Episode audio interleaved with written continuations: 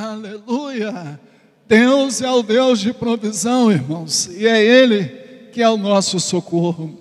Quero convidar então você a voltar comigo lá no Salmo 4 que nós lemos. Ah, no início, esse é o salmo que nós queremos meditar. Se você ainda não convidou alguém para poder agora ouvir a palavra do Senhor, essa é a sua oportunidade. Compartilhe com ele aí, convidando ele para poder ouvir a palavra do Senhor, que estaremos agora meditando juntamente com cada um de vocês aí nas suas casas, onde você estiver. Nós queremos que você volte ao Salmo de número 4 que nos diz: Responde-me quando clamo, ó Deus da minha justiça, na angústia me tens aliviado, tem misericórdia de mim, ouve a minha oração. Queridos irmãos, este salmo, conforme nós ah, avançarmos na nossa meditação, nós estaremos lendo os versículos seguintes. Esse salmo número 4, ele é considerado como um salmo litúrgico, quer dizer que ele era um salmo que ele era utilizado no culto do Antigo Testamento era uma oração cantada. Quando se lia esse salmo, lia-se ele cantando e com acompanhamento dos instrumentos. Essa era uma oração cantada, podemos é, dizer assim de uma forma simples. E quando nós lemos esse salmo, nesses oito versículos, nós observamos que Davi aqui expressa é, de uma forma muito, muito pessoal, muito forte, as convicções que ele tinha a respeito de Deus. Davi, aqui nesse salmo, ele transmite qual é a imagem que ele fazia sobre Deus. E como que isso influenciava então a sua vida de oração.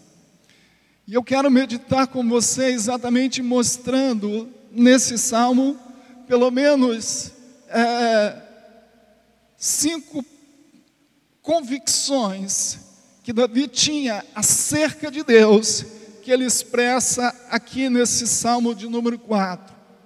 Esse salmo ele deve ser lido junto com o Salmo de número 3. Acredita-se que o Salmo de número 4, ele faz parte do mesmo contexto do Salmo de número 3. Embora não se tenha uma certeza absoluta, mas alguns dos estudiosos acreditam que o Salmo 4 foi produzido na mesma circunstância que Davi escreve o Salmo de número 3. Existem algumas características comuns ao você ler o Salmo de número 4, que você também enxerga aqui no Salmo de número 3. E como que foi produzido esse salmo? Foi exatamente no momento que Davi estava fugindo do seu filho Absalão. Absalão tinha dado um golpe para tomar o poder do seu pai Davi. Absalão era o tipo daquele político que fala aquilo que as pessoas gostam de ouvir. E Absalão foi conquistando a simpatia do povo. Absalão foi fazendo a cabeça dos companheiros de Davi, a ponto que ele conseguiu então dar um golpe no seu próprio pai.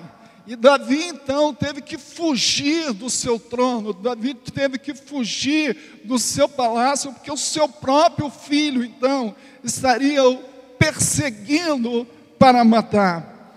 E quando você lê esse salmo, você deve pensar nesse salmo possivelmente, à luz desse contexto, um contexto que Davi estava vivendo, ser perseguido pelo próprio filho, ter o trono roubado pelo seu próprio filho. Imagine a dor que era no coração desse pai, no coração desse homem. Davi então escreve esse salmo.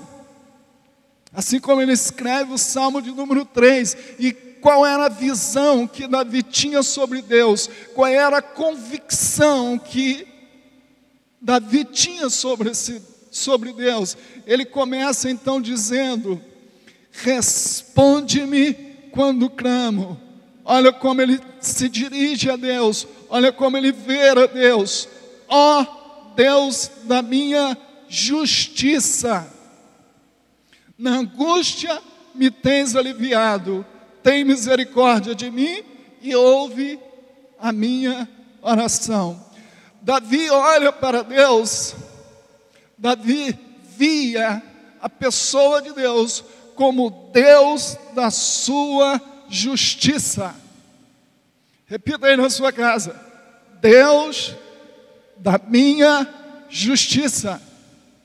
Era assim que Davi olhava para Deus e via a Deus como Deus da sua justiça. E o que, que significa olhar para Deus como Deus da sua justiça? Bem, isso tem pelo menos dois sentidos que nós queremos explicar para você. Essa convicção na sua vida de oração é fundamental. Quando você olhar para Deus, você tem que olhar para Deus como Deus da sua justiça. Esse pilar é um dos primeiros pilares que sustentava a vida de oração de Davi. E é por isso que eu estou trazendo esse salmo nessa noite para o nosso culto de oração.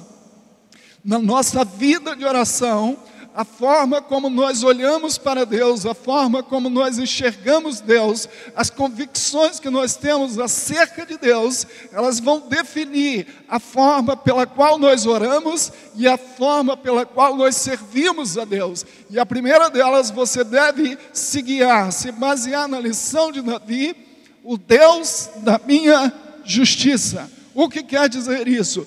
Isto tem o sentido de que Davi sabia que quem colocou ele no trono foi Deus. Quem escolheu ele quando ele estava lá cuidando do rebanho de seu pai foi Deus. Quem deu a ele condições de derrotar Golias foi Deus. Quem deu a ele o tudo aquilo que ele conquistou até aquele momento foi Deus. Davi tinha a plena certeza de que Deus era o Deus da sua justiça, porque Deus era aquele que tinha o controle, tinha o poder de dar para ele ou de tomar dele o seu trono. Então, em que pese Davi está fugindo do seu filho, em que pese Davi está vivendo aquele momento, Davi tinha plena consciência que o seu Deus era o Deus da sua justiça. Ou seja, era o Deus que poderia manter para ele o trono, porque o trono não havia sido dado a ele por outra pessoa, senão pelo próprio Deus. Segundo, essa expressão, quando Davi se refere ao Deus da minha justiça, ela tem o sentido de Davi olhar para o passado, olhar para trás e lembrar-se dos atos da fidelidade de Deus. Essa expressão, Deus da minha justiça, ela aponta para os atos de fidelidade de Deus. O que quer dizer isso? Quer dizer que a vida de oração de Davi, ela era fortalecida, ou seja, pelo exercício que Davi fazia de olhar para o passado e de ver aquilo que Deus tinha feito para ele no passado. Isso era o combustível para a sua ação no presente. Oh, irmãos, às vezes quando nós estamos assim desanimados, quando nós estamos assim atravessando uma luta, quando estamos atravessando uma tempestade e nós paramos para meditar o que Deus já fez por nós. Quantos milagres Deus já fez na nossa vida, quantas vezes Deus já ouviu a nossa oração, aquela nossa fé que parecia que estava assim fracassando, quando a gente olha pelo livramento que Ele deu para o nosso filho, pela porta que Ele abriu para a nossa vida, pela salvação, pela libertação que Ele nos trouxe, é como se o Espírito de Deus trouxesse tudo aquilo à nossa memória e o nosso coração se enche de esperança e o combustível da nossa oração pega fogo, se é que você entende essa linguagem, e então a nossa fé é renovada. Por quê? Porque nós devemos ver a Deus como Deus da nossa justiça. Primeira convicção que Davi tinha sobre Deus é que Deus era o Deus da sua justiça. Segunda convicção que nós olhamos nesse salmo mesmo está na segunda parte do versículo, que diz assim: Na angústia me tens aliviado. Pode repetir aí? Fala aí. Fala aí na sua casa aí. Na angústia me tens aliviado. Alguém falou aí, Pedro? Na angústia me tens aliviado. Segunda visão que Davi tinha sobre Deus, segunda convicção que Davi tinha sobre Deus, era que Deus era aquele que tinha alívio para a sua angústia. E o que quer dizer isso? Bem, quer dizer que Davi enxergava Deus como, primeiro, sendo alguém que podia tirar ele daquela situação. Deus, Davi enxergava Deus uma, de uma forma soberana, poderosa, majestosa, suficiente para resolver aquele problema que ele estava se encontrando.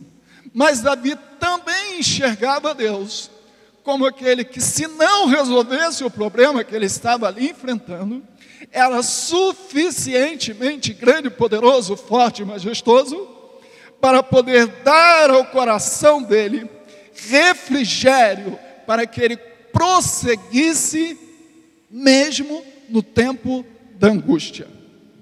Paulo entendia muito bem disso também no capítulo 4, versículo 8 da sua carta aos Coríntios, 2 Coríntios capítulo 4, versículo 8, Paulo também explica isso e nos ajuda a entender bem o que que Davi aqui quis dizer.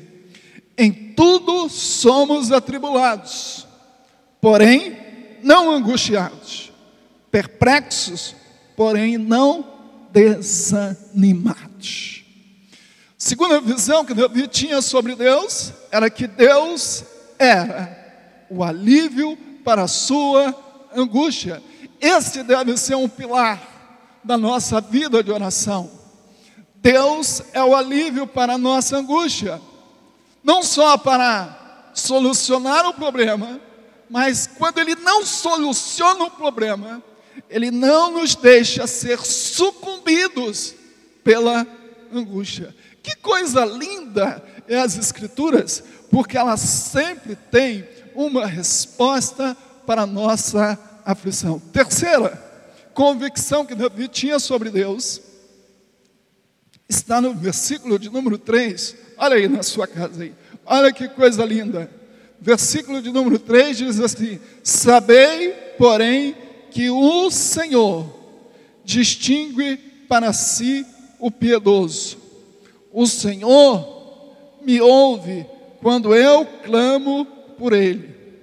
O Senhor me ouve quando eu clamo por Ele.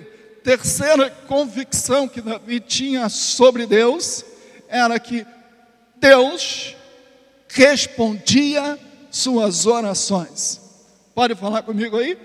Deus respondia suas orações. Irmãos, você já imaginou você orar, mas não acreditar que Deus responde a oração? Não adianta. Orar e não acreditar que Deus responde a oração seria uma oração muito fria, uma oração, digamos assim, de perda de tempo. Davi orava crendo que Deus era aquele que respondia as suas orações. Olha aqui, o Senhor me ouve quando eu clamo por Ele.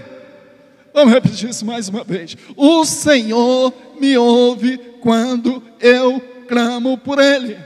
Irmão, quando você dobrar o joelho para orar, você tem que ter certeza que Deus é aquele que ouve quando você clama. Agora, o lindo disso é o seguinte: ele sabia que Deus o atendia, não porque ele era um bom servo, uma pessoa generosa, uma pessoa de bom coração, uma pessoa de boas virtudes. Não, não, não, não, não. A base de Deus atender as orações de Davi não era pelas suas boas obras. A base de Deus atender as orações de Davi, Davi explica no versículo de número 1. Ele diz assim: Tem misericórdia de mim e ouve minha oração. Quer dizer o quê? Davi tinha plena consciência de que Deus ouvia a sua oração, fundamentado na sua misericórdia. Por mais fiel que você seja a Deus, Deus não ouve sua oração baseado nos seus atos de fidelidade. Deus ouve sua oração baseado na sua misericórdia. É a misericórdia de Deus e não os nossos méritos, é a misericórdia de Deus e não a nossa boa conduta, é a misericórdia de Deus, diz a própria Bíblia no livro de Salmos, que é a causa de nós não sermos consumidos. É a misericórdia de Deus que faz com que Deus ouça as nossas orações. Talvez você está orando ou até deixou de orar, porque a sua consciência está ali acusando de alguma coisa, e você deixou de orar. Ah, mas eu quero te apresentar uma coisa nessa noite. Não pare de orar, porque sua consciência está ali acusando. Eu quero te apresentar a misericórdia de Deus para resolver o problema da sua consciência pesada. Não se resolve consciência pesada deixando de orar, se resolve consciência pesada desfrutando da misericórdia de Deus. Quando você confessa o seu pecado, quando você confessa a sua iniquidade, por pior que ela seja, a misericórdia de Deus entra em ação e nós então podemos desfrutar do perdão de Cristo em nossa vida e, consequentemente, temos restaurada a nossa comunhão com Ele. Quarto lugar, quarta convicção que Deus, que Davi tinha sobre Deus, está aqui no versículo de número 7. Mais alegria me puseste no coração do que a alegria deles, quando lhes há fartura de cereal e de vinho. Davi tinha a convicção de que em Deus sua alma era plenamente satisfeita. Repita comigo aí na sua casa. Em Deus, sua alma era plenamente satisfeita. Davi aqui faz uma comparação entre ele e os seus inimigos. Ele diz que, por mais rico que fossem os seus inimigos, por mais fartura que eles tivessem, fartura de vinho, fartura de cereal, isso fala de abundância, por mais farto que eles fossem, a alegria que Deus colocava no coração dele era maior, era mais forte, era mais intensa do que a alegria que era produzida pelas coisas terrenas. Queridos irmãos, Davi aqui está querendo dizer exatamente isso, que Davi entendia que em Deus sua alma é plenamente satisfeita. Existem pessoas tão ricas, mas são infelizes. Existem pessoas que têm excelentes carros, têm excelentes casas, têm uma conta bancária muito gorda, mas o seu coração não é um coração satisfeito. Existem irmãos dessa igreja que nós conhecemos, que são pessoas tão humildes, que tem um salário tão pequeno, mas que o seu sorriso vai de um lado ao outro. Sabe por quê? Porque a alma dessa pessoa é satisfeita em Deus. Nenhuma pessoa nessa terra consegue viver uma vida de satisfação longe de Deus. Porque nós fomos criados para vivermos em comunhão com Deus. E quando nós estamos longe da comunhão, a satisfação da nossa alma é frustrada. Por isso que Davi tinha essa convicção, que é a quarta convicção, que em Deus sua alma era plenamente satisfeita. E para a gente encerrar, que eu já falei muito, quinto, quinta convicção que Davi tinha sobre Deus, está no versículo de número 8. E se você tem problema de insônia, está aqui a receita. Seus problemas acabaram. Você tem aqui a solução para a insônia. Está aqui, ó. Em paz me deito e logo pego no sono porque, Senhor, só tu me fazes repousar em segurança. Pense comigo. Em paz me deito e logo pega no sono. Davi, então, fugindo dos seus inimigos, está querendo dizer o seguinte: não adianta ficar aqui sentado, vigiando, que hora que o inimigo vai chegar. Não adianta. Como diz o Salmo 127, se o Senhor não edificar a casa, nós não podemos fazer nada. Em vão trabalham todos aqueles que edificam. Se o Senhor não guardar a cidade, os sentinelas não podem fazer nada. O que Davi está querendo explicar nesse versículo, o que ele diz nesse versículo, é que só Deus pode garantir a verdadeira segurança. Repita comigo: só Deus pode garantir a verdadeira segurança.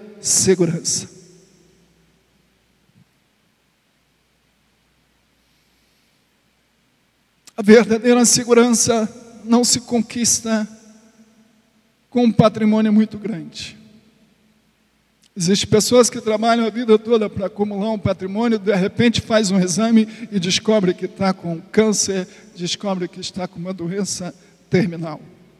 Aliás, hoje eu fiquei sabendo que o nosso querido pastor Timothy Keller, que é muito amado em todo mundo, e ele pede oração porque foi diagnosticado com câncer no pâncreas, um câncer violento.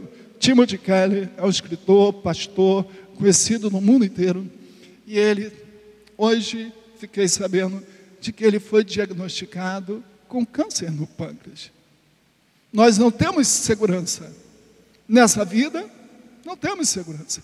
Mas Davi sabia que em Deus ele tinha a verdadeira segurança. Capaz de permitir que ele ignorasse o perigo que ele estava vivendo. Porque ele sabia que a sua vida estava nas mãos de Deus.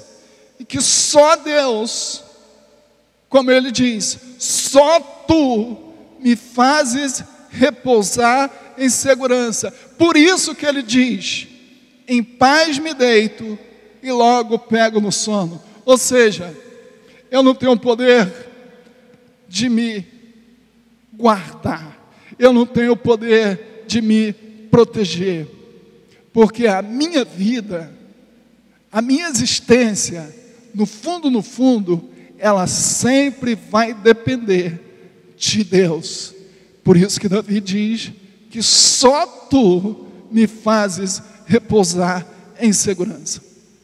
Você guarde no seu coração essas convicções de Davi para nutrir a sua vida de oração.